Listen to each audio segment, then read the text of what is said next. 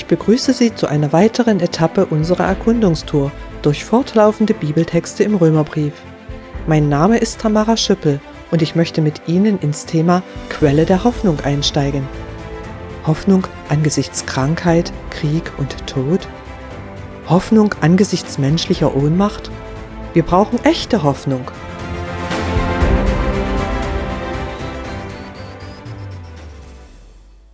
Mit enormer Tragweite überspannt folgender Bibeltext die Weltgeschichte und schließt mit wohlbegründeter Hoffnung. Ich zitiere Römer 15, die Verse 7 bis 13. Deshalb nehmt euch gegenseitig an, wie auch Christus euch angenommen hat, damit Gott geehrt wird. Denn ich denke, dass Christus ein Diener der Juden geworden ist, um die Wahrhaftigkeit Gottes zu bezeugen. Er wollte damit die Zusagen bestätigen, die ihre Väter erhielten. Er wollte aber auch, dass die Nichtjuden Gott für seine Barmherzigkeit ehren. So steht es ja geschrieben. Darum will ich dich preisen unter den Völkern. Zum Ruhm deines Namens will ich Loblieder singen. An anderer Stelle heißt es, Freut euch mit seinem Volk, ihr Völker alle. Und weiter, Lobt den Herrn, all ihr Völker, alle Nationen sollen ihn preisen. Und Jesaja sagt, es kommt der Spross, der aus der Wurzel Isais hervorwächst. Er steht auf, um über die Völker zu herrschen. Auf ihn werden sie hoffen. Möge Gott, die Quelle der Hoffnung, euch im Glauben mit Freude und Frieden erfüllen, damit ihr in Hoffnung immer reicher werdet durch die Kraft des Heiligen Geistes. Zitat Ende.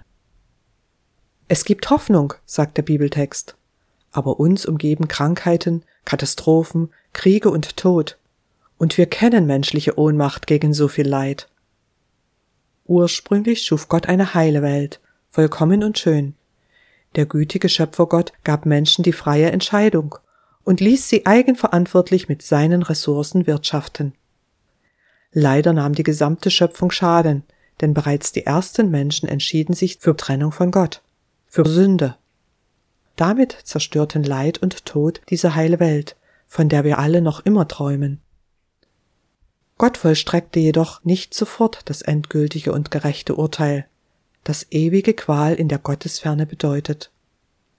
Weil der gütige Schöpfer Gott die Menschen trotzdem liebt, gibt er jedem Einzelnen eine zweite Chance. Um uns zu helfen, wurde Jesus Mensch. Jahrhunderte vor seiner Geburt schrieb der Prophet Jesaja jenes Zitat, das wir eben lasen. Es kommt der Spross, der aus der Wurzel Isais hervorwächst. Jesus lebte als Nachkomme Davids, des Sohnes Isais. Er diente zunächst den Juden, also Gottes auserwähltem Volk. Jedoch will er alle Menschen in diesen guten Plan einbeziehen. Gottes hoffnungweckender Plan ist viel größer, als wir erfassen. Wer Gott vertraut und sein kostbares Angebot annimmt, mit dem möchte Gott noch immer seine guten Ziele erreichen. Dazu fordert Jesus uns zum Teamwork heraus. Jedoch ist ein Miteinander von Menschen mit unterschiedlichen Voraussetzungen und Ansichten mühevoll. Es war damals schwierig zwischen Juden und Heidenchristen. Es ist heute eine Herausforderung mit anderen Komponenten in unserem Umfeld. Bei Jesus ging es nie um Nivellierung guter Erkenntnisse und um Verschweigen der Wahrheit zugunsten der Gemeinschaft. Die Herausforderung heißt, gemeinsam die Wahrheit zu suchen und lebenslang korrekturbereit zu bleiben. Denn es geht um unseren Gott, der selbst Wahrheit ist und Teamwork will. Jesus ermöglicht hoffnungsvolle Entwicklungen, wo Menschen gemeinsam für praktische Umsetzung von Gottes guten Werten kämpfen, entsteht Gutes. Es waren beispielsweise christliche Werte, die vor mehr als 200 Jahren eine kleine Gruppe britischer Bürger motivierte, für die Abschaffung der Sklaverei zu kämpfen. Für Probleme unserer Zeit gibt es punktuelle Hoffnung, denn mit Gottes Hilfe kann positive Entwicklung beginnen. In Wissenschaft und Wirtschaft, bei der Durchsetzung der Menschenrechte, in Kunst und Politik. Manchmal scheint dennoch das Böse zu siegen. Erinnern Sie sich, der gütige Schöpfergott lässt Menschen eigenverantwortlich mit seinen Ressourcen wirtschaften. Er lässt Menschen auch Böses gestalten, aber er möchte, dass möglichst viele einsehen, wohin das führt.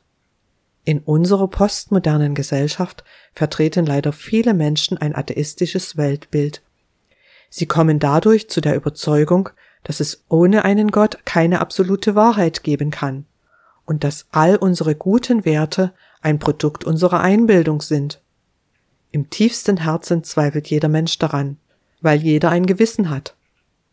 Bitte finden Sie die Wahrheit heraus, suchen Sie Gott mit all Ihren Möglichkeiten. Denn Jesus gibt uns Hoffnung über dieses Leben hinaus. Mit allen Menschen, die ihm dienen, möchte Gott Gutes in Vollkommenheit und Sündlosigkeit gestalten. Jesus wird wiederkommen. Dann wird er die Sünde, all das Böse, das uns von Gott trennt, endgültig richten und ausschalten. Es kommt der Spross, der aus der Wurzel Isais hervorwächst. Er steht auf, um über die Völker zu herrschen.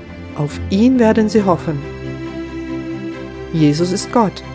Er ist die Quelle echter und tragfähiger Hoffnung.